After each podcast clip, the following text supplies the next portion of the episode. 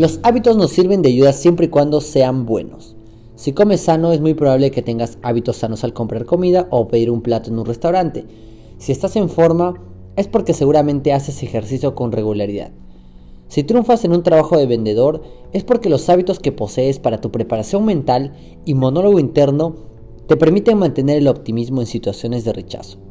He conocido y trabajado a muchos triunfadores, directores, ejecutivos y estrellas del espectáculo y puedo decirte que todos comparten un rasgo en común. Todos tienen buenos hábitos. Con ello no quiero decir que no tengan malos hábitos, también sí los tienen, pero no demasiados. Una rutina diaria creada con buenos hábitos es la diferencia que separa a los triunfadores del resto de la gente. Tiene sentido, ¿verdad? Con todo lo dicho, puedo decirte que los triunfadores no son necesariamente más inteligentes o más dotados de talento que los demás. Son sus hábitos los que los convierten en personas más informadas, cultas, competentes, calificadas y mejor preparadas.